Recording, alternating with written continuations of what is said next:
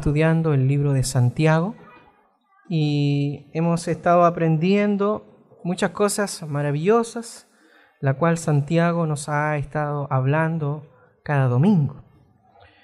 Santiago llama a los cristianos a que demuestren lo que saben, a que demuestren lo que creen sin comprometer su fe y sus convicciones en medio de las pruebas difíciles y fuertes tentaciones para fortalecer su integridad espiritual en su buen testimonio. El mensaje anterior del domingo pasado, amados hermanos, se llamó Viviendo bajo la palabra, la cual nuestra salvación es demostrada al ser hacedores de la palabra de Dios a través de nuestro carácter, nuestras buenas obras y nuestra constante santificación.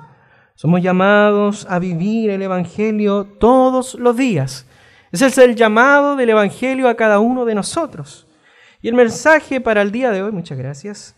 El mensaje para el día de hoy es la fe exige imparcialidad.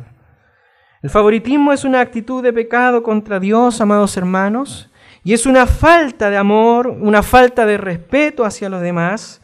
Actuar con favoritismo es actuar con parcialidad. Es hacer acepción de personas, es desacreditar, es desestimar y es hacer distinción entre una persona y otra. Hasta que puede eso finalmente convertirse en lo que hoy nosotros llamamos como racismo. Amados hermanos, la mayoría de nosotros en algún momento de nuestra vida o en algún momento bajo alguna circunstancia hemos tratado mejor a una persona que a otra. ¿O no? Eso es así. Cada, cada, uno de nosotros hemos en algún momento de nuestra vida, en alguna circunstancia, hemos tratado mejor a una persona que a otra. O lo seguimos haciendo hasta el día de hoy. Eso no quiere decir que porque hayamos sido lavados y redimidos por la sangre del Cordero, no sigamos cometiendo errores. Hay errores que todavía, por parte de nuestra naturaleza, siguen en nuestro corazón y este es uno de los errores que está presente y Santiago se lo hace ver a los hermanos de la iglesia que estaban esparcidos en aquel momento. Quizás hemos tenido preferencia por los que mejor se portan con nosotros, Quizás hemos tenido diferencia por personas que tienen un mejor puesto empresarial, un mejor puesto quizás en algún lugar, o tienen alguna capacidad intelectual mucho más alta, o quizás, amados hermanos, también tienen más dinero, o gozan de algún renombre, o como bien dije anteriormente, saben más que nosotros, que son personas influyentes en la sociedad, o que tienen mucha autoridad.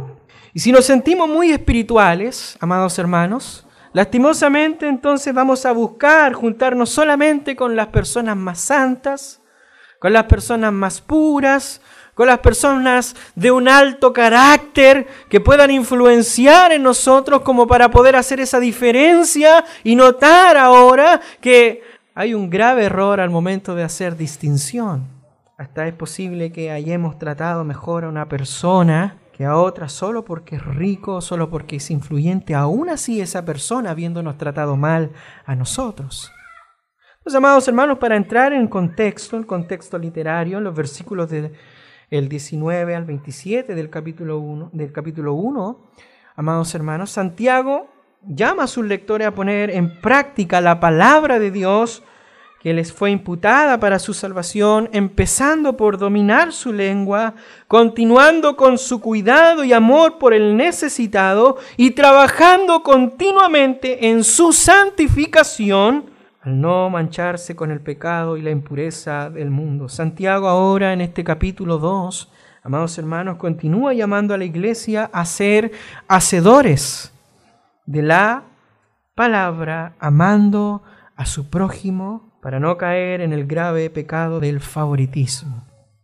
La parcialidad o la discriminación de personas, amados hermanos, no es correcta, ni tampoco debe estar en la vida o en el contexto testimonial de cada creyente. Santiago está preparando a su audiencia, amados hermanos, para luego enseñarles que la fe de todo creyente, de todo aquel que dice ser, ¿se acuerdan ese versículo? Todo aquel que dice ser creyente, amados hermanos, Santiago le está preparando a su audiencia para enseñarles que la fe de todo creyente debe ir acompañada de obras. No tan solamente, amados hermanos, obras que den la credibilidad de esa persona y no sea una fe muerta. Para entender un poco el contexto histórico, recordemos que Santiago dirige a su, su carta a los cristianos judíos que huyeron de Jerusalén y aunque también esta es una carta universal que debe ser aplicada por todas las iglesias, entre los lectores de Santiago habían ricos y habían pobres. El contexto bíblico, amados hermanos, nos da un relato de lo que es la aplicación directa para nuestra vida. La amonestación de Santiago en este pasaje es contra el favoritismo, específicamente contra el favoritismo, la parcialidad o la, la discriminación de un creyente con otro. De ahí la importancia, amados hermanos, que tiene conexión directa con estas instrucciones que contiene el Antiguo Testamento con el Nuevo Testamento. Moisés declaró allí en Deuteronomio capítulo 10, versículo 17, él dijo, porque el Señor, su Dios, es Dios de dioses y Señor de señores, es Dios grande, poderoso y temible, que no hace excepción de personas ni acepta sobornos. Y antes él ya había hablado ya en Deuteronomio capítulo 1, versículo 17, no sean parciales en su juicio, Consideren de igual manera la causa de los débiles y la de los poderosos. No se dejen intimidar por nadie, porque el juicio es de Dios. Los casos que no sean capaces de resolverse, traigámoslos, porque yo los atenderé, dijo Moisés a su pueblo. Hoy, amados hermanos, quiero tocar tres puntos que considero que son importantes en el sermón del día de hoy. Primero, los creyentes no practican el favoritismo. Segundo, vamos a dar un ejemplo de favoritismo. Y tercero, Dios obra a favor de los pobres. Vuelvo a repetir, los creyentes no practican el favoritismo. Segundo, hay un ejemplo aquí en este pasaje, un ejemplo de favoritismo para que nosotros podamos comprender la diferencia. Y por tercer punto de este sermón, Dios obra a través en favor de los pobres. Los creyentes no practican el favoritismo. Amados hermanos, eso tiene que estar claro en nuestras vidas, en nuestros corazones. Santiago ya había enseñado en el capítulo anterior que de nada sirve escuchar la palabra de Dios, de nada sirve decir yo soy creyente, soy cristiano, de nada sirve hablar en un lenguaje que demuestre lo contrario o que sea incapaz de cumplir con las demandas de lo que la palabra del Señor nos manda hacer a cada uno de nosotros. Siguiendo con esa idea, ahora Él va a mostrar, amados hermanos, el favoritismo que es totalmente incompatible. Es totalmente incompatible con la fe cristiana. El contexto, amados hermanos, de su audiencia, Santiago está diciéndole a sus hermanos en Cristo que mostrar favoritismo, es decir, aceptar a las personas por su aspecto totalmente anterior o exterior, es ser parciales a favor de personas que sean ricas, que tengan alguna diferencia exterior, que sean diferentes a nosotros, ya sea la intelectualidad o ya sean diferentes rasgos que lleven a una determinada división entre un pensamiento y otro que cause ahora una discriminación. Es por eso que la palabra del Señor está centrada, amados hermanos, en lo que Pablo dijo en Romanos capítulo 2, versículo 11. Pablo dijo, porque ante Dios todas las personas son iguales. Y comprendemos, amados hermanos, que este es un mandamiento muy claro de Santiago hacia sus lectores para no caer, amados hermanos, de tratar de diferentes formas o de diferentes razones, o por su apariencia externa, o por su calidad de vida, a hermanos o a hermanas que están en la misma congregación, o independiente de qué congregación sea, esto, Santiago dice, no debe estar en el cristiano. ¿Por qué? Porque no es compatible con la fe, con la práctica de lo que Jesucristo mismo hizo estando en esta tierra y dejándolo plasmado a través de su palabra, resumiéndolo en dos mandamientos, el cual el segundo de ellos es amarás a tu prójimo como a ti mismo. Es por eso que podemos comprender, amados hermanos, y debemos entender que Dios no tiene predilectos, Dios no tiene favoritos y cuando se peca de favoritismo se está insinuando, amados hermanos, que Dios no ha creado a todos iguales. O sea que es totalmente incierto en lo que dice la palabra del Señor. Amados hermanos, la palabra griega que traducimos por favoritismo o acepción de personas significa literalmente levantar el rostro de alguien. Eso es lo que significa literalmente la palabra favoritismo, levantar el rostro de alguien. ¿Y qué significa esto, pastor? Esto significa, amados hermanos, juzgar a una persona por su apariencia externa, juzgar a una persona basado en eso, eso es favorecerlo porque tiene cosas o actitudes o formas diferentes a la que vemos en otras personas. Amados hermanos, Santiago está aplicando esta idea a la forma en la que se vestían los ricos, a la forma en cómo los pobres eran en aquella época, y la descripción del texto bíblico allí cuando dice que vuestra fe en nuestro glorioso Señor Jesucristo sea sin acepción de personas, esa descripción gloriosa, amados hermanos, que Santiago hace sobre Jesús, nos muestra el contraste que tiene, amados hermanos, la gloria de Cristo y el poco valor de las riquezas terrenales. Vuelvo a repetir, esa palabra, la palabra gloria que recalca ahí Santiago, nos muestra la diferencia y el contraste que tiene la gloria de Cristo y los valores de las riquezas terrenales.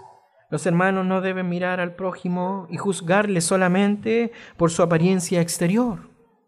Por eso Santiago advierte a sus lectores en que no deben hacer diferencia entre las personas.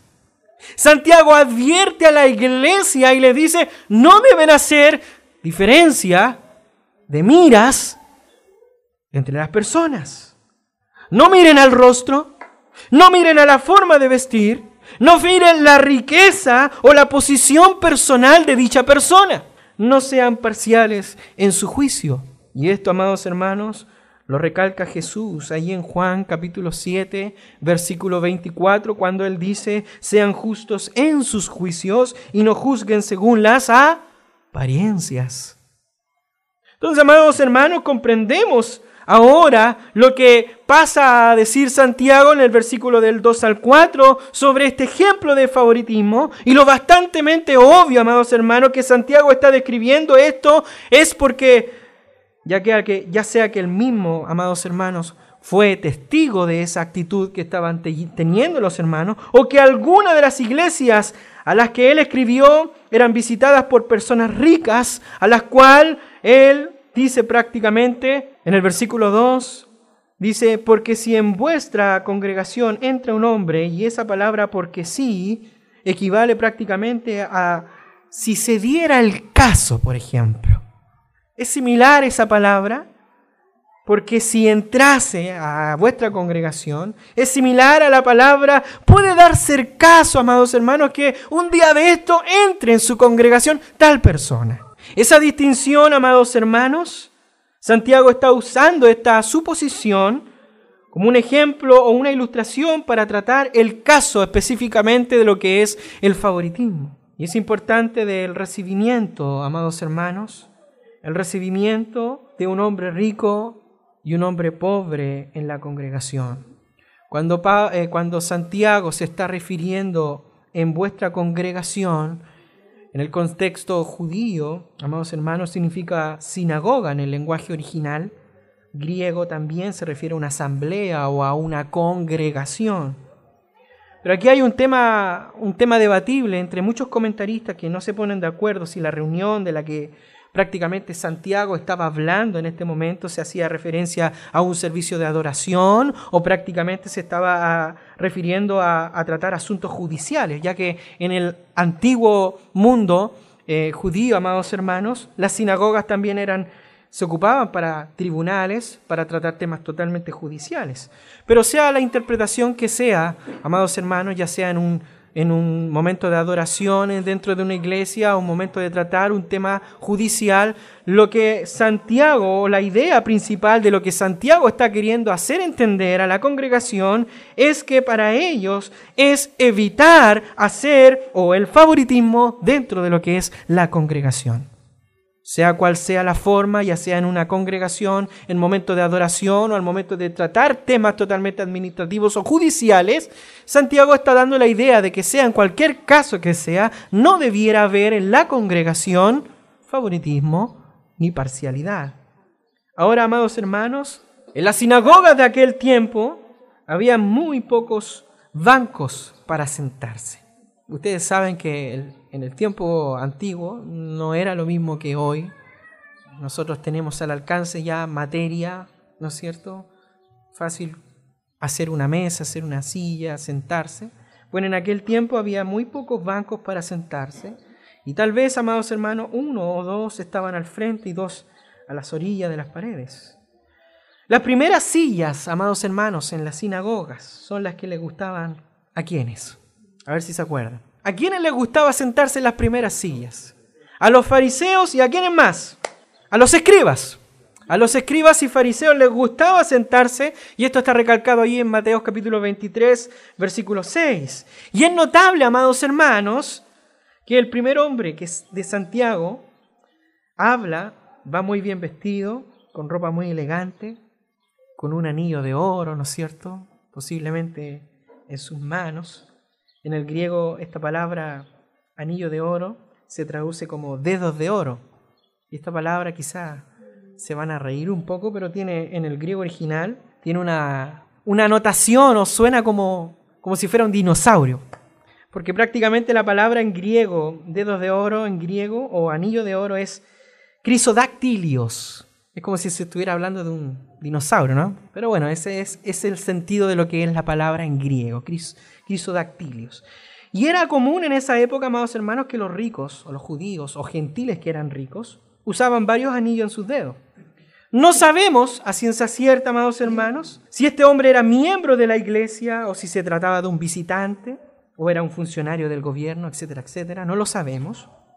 Pero las reuniones de la iglesia estaban abiertas al público para que las personas tuvieran la oportunidad de reunirse y de estar al alcance también de la palabra de Dios en medio de los creyentes o en medio de los cristianos. Las reuniones eran también de tanta elegancia. Este hombre o estas personas que llegaban, se notaba al tiro la diferencia si es que venía de afuera o tenía alguna posición dentro de lo que él hacía porque prácticamente era tanta la elegancia que irradiaba este hombre que los encargados de recibir a los visitantes le buscaron el mejor asiento, el mejor lugar para sentarse. ¿No es así? Lo dice el texto. Llegaron y le ofrecieron el primer lugar adelante para sentarse. En cambio, amados hermanos, el segundo hombre de Santiago luce completamente diferente al hombre rico. Este hombre es totalmente diferente al hombre rico. Santiago describe a este hombre como pobre, un hombre que llega a la congregación quizás con ropa andrajosa, ¿no es cierto? Y el significado original de esta descripción habla de alguien que tiene mal olor, una persona que prácticamente ha sido destituido, un pordiosero, un mendigo, ¿no es cierto? Alguien despreciable de la sociedad y de poco valor. En nuestro lenguaje actual se conoce como una persona indigente. ¿No es así? Es así. Esta persona, amados hermanos, es discriminada por las personas que recibían a los invitados. Les dejaban de pie a cierta distancia de ellos, lo dice el texto, o les decían que se sentaran en el suelo. El pecado, amados hermanos, y esto es lo que yo quiero tratar en esta noche, el pecado, amados hermanos, no está en la opulencia del hombre rico. El pecado no está en su ropa elegante ni en sus anillos de oro.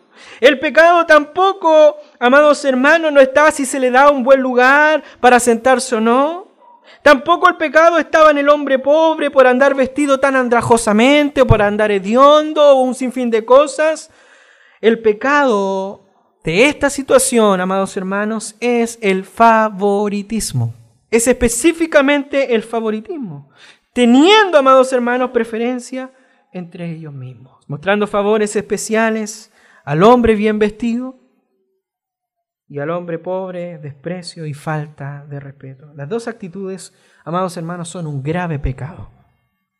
Y eso es lo que Santiago trata en este pasaje, amados hermanos. Los que actúan de esa manera Prácticamente, dice Santiago, que se convierten en jueces malintencionados que actúan con prejuicios sobre las apariencias de las personas. Estas personas basan su trato a los demás según sus motivaciones egoístas, según sus motivaciones superficiales, según sus motivaciones interesadas y terrenales. Quiero dejar claro bíblicamente que esta actitud entre los cristianos no es simplemente falta de hospitalidad, sino que es maldad totalmente declarada. Totalmente declarada. En vez de contemplar la incomparable gloria del Señor, ellos clavan su mirada, ellos clavan su corazón y su vista en el esplendor de un anillo de oro, en el esplendor de cómo viene vestida esta persona, ropa elegante, en vez de honrar a Jesucristo, su respeto a un rico, le brindan y prácticamente desprecian a un pobre. En vez de aceptar a la gente en base a la fe en Cristo Jesús, demuestran un favoritismo que se basa en la apariencia y en la posición social de dicha persona. Quiero leer el versículo 5 al 7 y dice lo siguiente la palabra del Señor. Hermanos míos, amados, oí, dice. Y hace una pregunta, dice, ¿no ha elegido Dios a los pobres de este mundo para que sean ricos en fe y herederos del reino que le ha prometido a los que le aman? Versículo 6 dice lo siguiente, pero vosotros Dice, habéis afrentado al pobre. Vuelve a preguntar, ¿no os oprimen los ricos y no son ellos los mismos que os arrastran a los tribunales? Versículo 7. ¿No blasfeman ellos el buen nombre que fue invocado sobre vosotros? Y aquí entramos, amados hermanos, a lo que habla el texto bíblico con respecto a que Dios obra en favor de los pobres. Y usted puede preguntarse, ¿qué relación tiene esto con lo anterior? Tiene mucha relación, amados hermanos. La pobreza, amados hermanos, no es la condición para que Dios salve a las personas. La pobreza no es una condición en la cual Dios se basa para salvar a una persona. Además, por mucho tiempo la iglesia, amados hermanos, en aquel momento estaban repletas y estaban compuestas primordialmente por gente pobre. Lo podemos ver en el caso de la iglesia en Corintios, ahí en Corintios capítulo 1, versículo 27, 1 Corintios, versículo 28, y dice el texto, sino que lo necio del mundo escogió Dios para avergonzar a los sabios, lo débil del mundo escogió Dios para avergonzar a lo fuerte, y lo vil del mundo y lo menospreciado escogió Dios, y lo que no es para deshacer lo que es, a fin de que nadie se jacte que delante de su presencia. Hermanos, la misericordia de la elección no se extiende solamente a los ricos, a los poderosos, a los exitosos, sino que se extiende a toda clase de personas. La salvación no depende de la dignidad de la persona. La salvación no depende de si es que yo tengo mucho dinero, tengo poco dinero, si soy pobre o si no soy pobre. La salvación no depende de la dignidad de la persona, sino que depende netamente de la misericordia de Dios. Yo tengo una pregunta en esta noche a cada uno de ustedes. ¿Por qué entonces rechazar la clase que Dios no ha rechazado? ¿Por qué hacer una diferencia a aquellas personas que Dios no ha rechazado? Es más, hay más pobres en la iglesia que ricos. Y la iglesia a la cual Santiago le escribe estaban menospreciando al pobre por ser pobre. Y eso no debe ser así. ¿Sabe por qué? Porque Dios los ha elegido para salvación al igual que los ricos. Los ha elegido no por ser pobres. Recuerde que Dios no elige en base a la pobreza o en base a la riqueza. Su elección simplemente, amados hermanos, se basa en algo que es netamente y se le atribuye a Dios que es totalmente personal y es la incondicionalidad de Dios. Es decir, no hay nada en la criatura, no hay nada en usted, no hay nada en mí, no hay nada en el mundo que pueda causarle a Dios una conmoción o no hay nada en la criatura pecadora que le mueva el corazón a Dios para que éste ahora se incline a salvarle. No había nada bueno, solamente la incondicionalidad de Dios en su libre voluntad, en su amor soberano, aunque sí tiene todas las razones, Dios tiene todas las razones del mundo para rechazar a cualquier persona, amados hermanos, pero Dios elige en base a su misericordia que es incondicional. Hermanos, cuán importante es la doctrina de la elección divina. Cuán importante es comprender la doctrina de la elección divina. Cuán práctica es, amado hermano. Santiago nos dice que esa doctrina es una base por la cual no debemos hacer acepción de personas. ¿Por qué? Porque Dios ha elegido a los pobres de este mundo para salvación y no solamente a los ricos. ¿Sabía usted, amados hermanos, que los pobres son preciosos a la vista de Dios? Es más, Jesús vino a predicar el Evangelio a los pobres y no tan solamente a los ricos. Los pobres, amados hermanos, y esto lo notamos en el primer sermón de Jesús, ahí en el sermón público de Jesús, Jesús se presenta como cumpliendo la profecía de Isaías 61.1, cuando dijo ahí en Lucas capítulo 4, del versículo 18 al 19, dijo, el Espíritu del Señor está sobre mí por cuanto me ha ungido para dar las buenas nuevas a los pobres, me ha enviado a sanar a los quebrantados de corazón, a pregonar la libertad a los cautivos y, a y dar vista a los ciegos, a poner en libertad a los oprimidos y a predicar el año agradable del Señor. Oh hermanos, Jesús vino a salvar a los pobres. Y eso, amados hermanos, éramos nosotros. El pecado no solamente trae culpa, sino que también trae consigo la ira de Dios por causa del pecado, sino que también trae sobre nosotros todo tipo de miseria, todo tipo de opresión, toda depresión, toda soledad, todo abuso, toda enfermedad, todo insulto, amados hermanos. Y vuelvo a preguntar en esta noche, ¿Cómo vamos nosotros a despreciar a aquellos que son pobres cuando nosotros también estábamos en la misma condición? Hermanos, hacemos acepción de personas cuando creemos que la salvación de Dios solo se da o solo se puede dar en ciertos grupos de personas. Cuando decimos a este sí le podemos hablar del Evangelio porque es educado, porque se viste bonito, porque no viste como un loco, porque tiene buenos modales, porque se porta bien, porque come bien, pero aquel no, porque tiene tatuajes, porque viste de manera desordenada u otra cosa.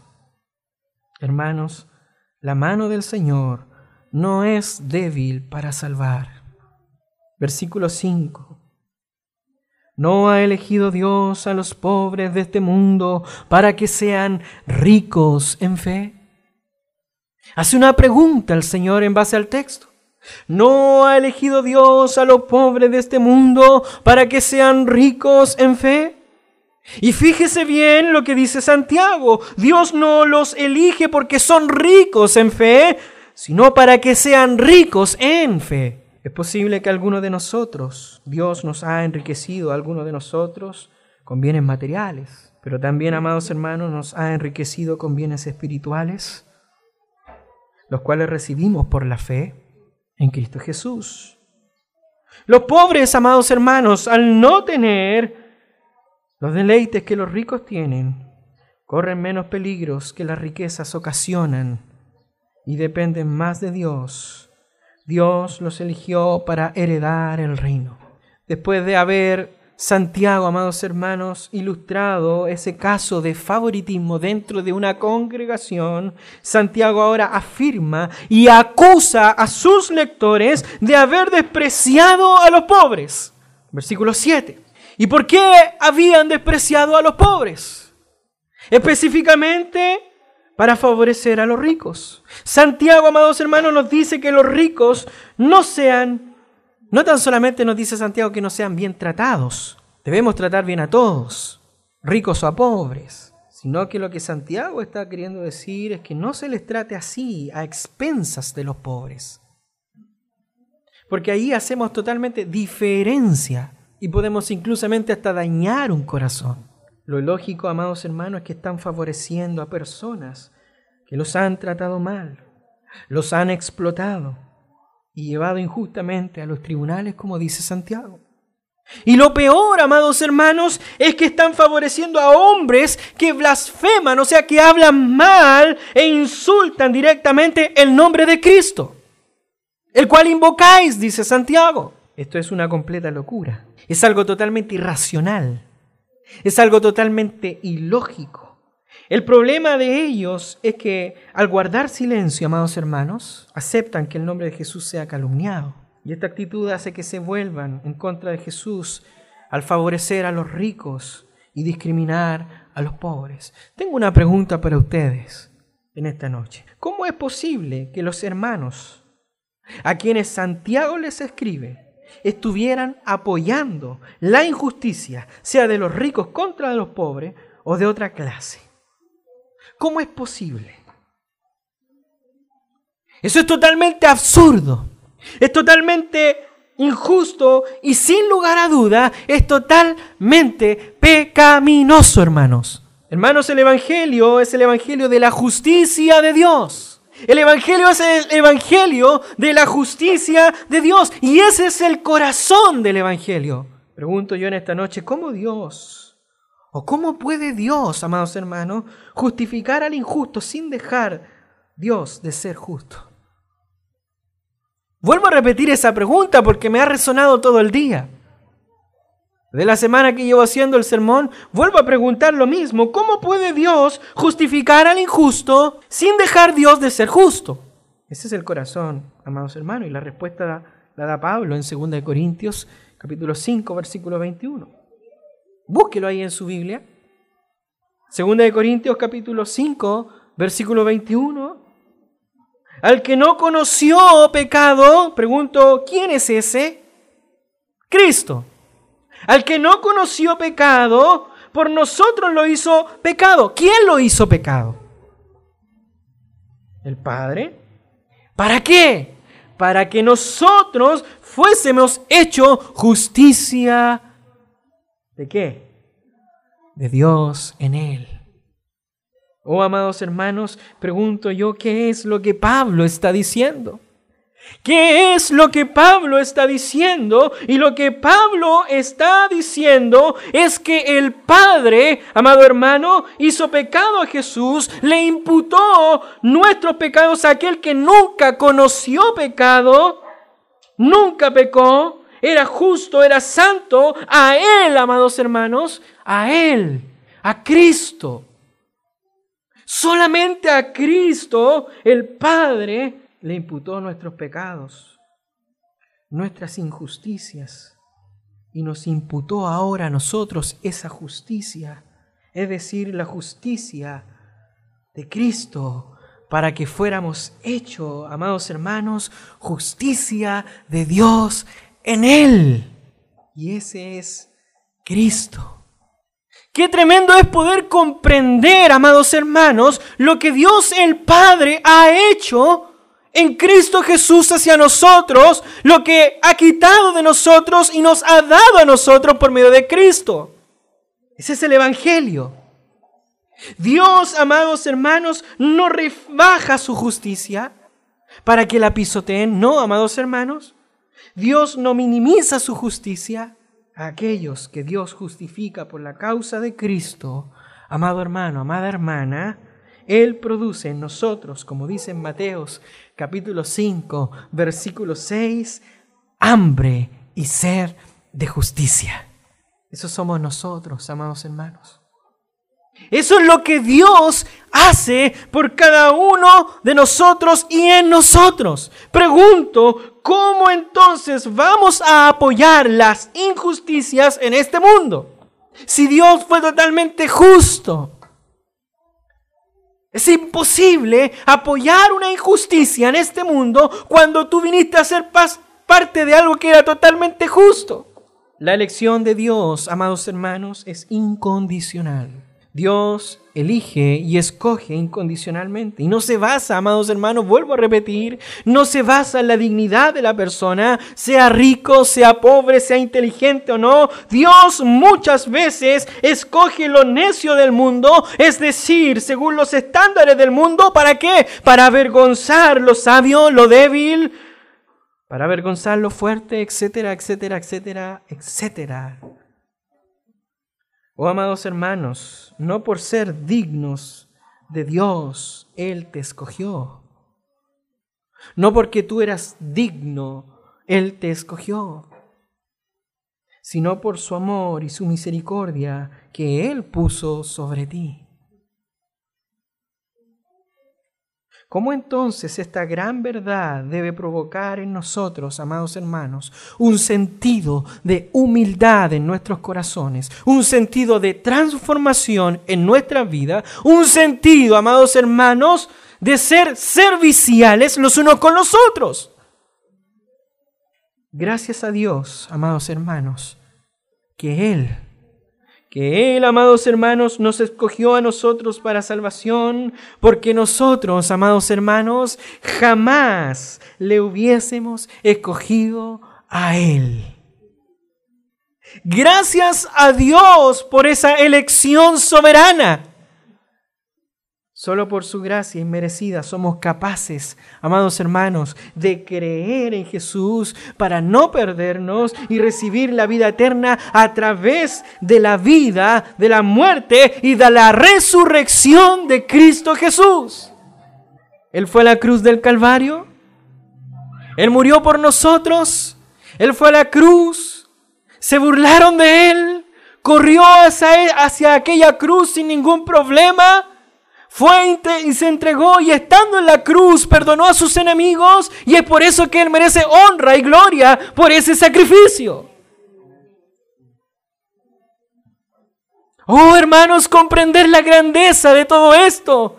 El saber que eres un miserable delante de los ojos de Dios y que su gracia que ha sido imputada sobre nuestra vida nos lleva ahora a poder doblar rodillas y decirle a Dios, gracias porque lejos de ti, fuera de ti, no hubiese podido alcanzar lo que hoy soy por gracia y misericordia tuya.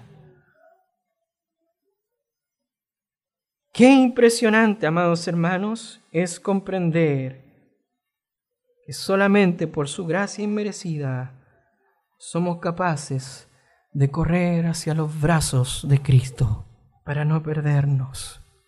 A través de su muerte, a través de su vida, a través de su resurrección. ¿Qué quiero decir con todo esto?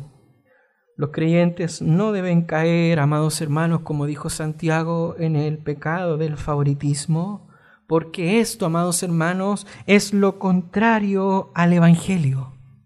Tratar con diferencia a las personas, amados hermanos, es una actitud de discriminación y es convertirse en una persona malintencionada, con malos pensamientos y malas motivaciones. Es una actitud, amados hermanos, que es totalmente peligrosa hacia las demás personas. Dios muestra su carácter, amados hermanos, a través de su sacrificio, él muestra su carácter para darnos a conocer que Él no discrimina. Él no desprecia, Él no rechaza a las personas que son pobres. Al contrario, las cuida, las protege, les ayuda y les sustenta. Dios favorece a los pobres espirituales con salvación para que puedan ver el reino de los cielos. Actuar, amados hermanos, con preferencia hacia los ricos es insultar y faltarle el respeto a los pobres cuando se hacen de menos o se miran en menos. Es locura, amados hermanos, despreciar a los pobres y favorecer con intereses egoístas a los ricos que explotan y, con, y tratan con tanta injusticia a los más vulnerables y a los más necesitados. Es una locura, amados hermanos, favorecer a los ricos que insultan y blasfeman contra el nombre de Cristo y despreciar a los pobres. Amado hermano, yo te hablo a ti en esta noche. Si has hecho favores, póngame atención un poco. Si tú has hecho favores o has tratado bien a otras personas, ya sea por su apariencia, ya sea por su riqueza, ya sea por su posición, ya sea por su nivel intelectual, amado hermano, has pecado y has cometido favoritismo. Si ayudas a las personas o las buscas por lo que puedes tú obtener de estas personas, es seguro, amados hermanos, que no buscas ni ayudas a las personas de quienes no pueden obtener ningún beneficio. Recuerda que Dios te salvó sin que merecieras ser salvo. Dios no vio tu condición económica, amado hermano, amada hermana, ni tampoco vio lo bueno o vio lo malo que había en ti cuando eras, cuando Él te predestinó, te escogió, cuando Él planificó tu salvación a través del sacrificio de Cristo en la cruz. Amados hermanos, trata a todas las personas de igual manera Independiente si tienen mucho dinero o no.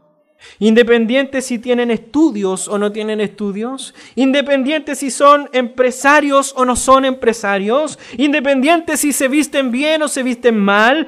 Independiente si huelen bien o huelen mal, independiente si hablan bien o se expresan mal, independiente, amados hermanos, si viven en una terraza o viven en una mediagua aquí en los campamentos, independiente si viven en la chimba o viven en la coviefi, independiente si tienen auto o no, independiente si tienen tatuajes, si tienen alguna forma externa, independiente de eso, amado hermano, no trates a las personas diferentes. Quizás has pensado que eres el favorito de Dios o la favorita de Dios por todas las buenas cosas que has hecho. Por todo lo que has hecho, no te consideras tan malo como las demás personas. Si es así, amado hermano, amada hermana, déjame decirte, humildemente, estás equivocado. Estás equivocada. Dios no actúa como tú, Dios no tiene favoritos. Hoy, amado hermano, el Evangelio te llama a que reconozcas tu pobreza espiritual, tu gran necesidad de creer en Jesús y tu necesidad de abandonar tu estilo de, tu estilo de vida de pecado que ofende a Dios. Dios favorece a los que reconocen y aceptan la pobreza en su espíritu y la necesidad de un Salvador. Oh amado hermano, a los pobres espirituales Dios los hace rico en la fe. Ojo, en la fe no estoy hablando de prosperidad, estoy hablando de fe, amados hermanos. Y no tan solamente los hace rico en la fe, sino que también herederos de la salvación. Amado hermano, no necesitas millones de dinero en el banco. Lo que necesitas es a Cristo para tu salvación. Eso es ser realmente rico, tener la necesidad de Cristo. Cristo está dispuesto a perdonar, a limpiar tus pecados con su sangre derramada y darle salvación y vida eterna. Pero amado hermano, si eres cristiano o no lo eres, ven a Jesús en arrepentimiento Corre a Cristo con toda confianza porque Él dijo en Juan capítulo 6 versículo 37, todo lo que el Padre me da vendrá a mí y el que a mí viene no le echo fuera. Con mucho dinero o sin nada de dinero, amado hermano, amada hermana, Él puede. Y Él quiere, amado hermano, perdonarte y salvarte. Cree en el Evangelio cree en Cristo, arrepiéntete, obedece a Cristo y ahora en adelante vive una vida conforme a lo que Cristo ha establecido en su propia palabra. Termino, si actuamos, amados hermanos, sin preferencia y favoritismo hacia las personas, ¿Honraremos el Evangelio, que es salvación disponible para toda clase de pecadores? ¿Daremos gloria a Dios porque actuamos como Él actúa? ¿Y seremos imitadores de Jesús, quien nos enseñó y quien nos enseña a no rechazar y no despreciar a nadie? Si obedecemos, amados hermanos, a las palabras de Santiago, no pecaremos contra Dios ni contra las personas cuando haya alguna diferencia. Si hacemos eso, el carácter de Cristo, imitaremos.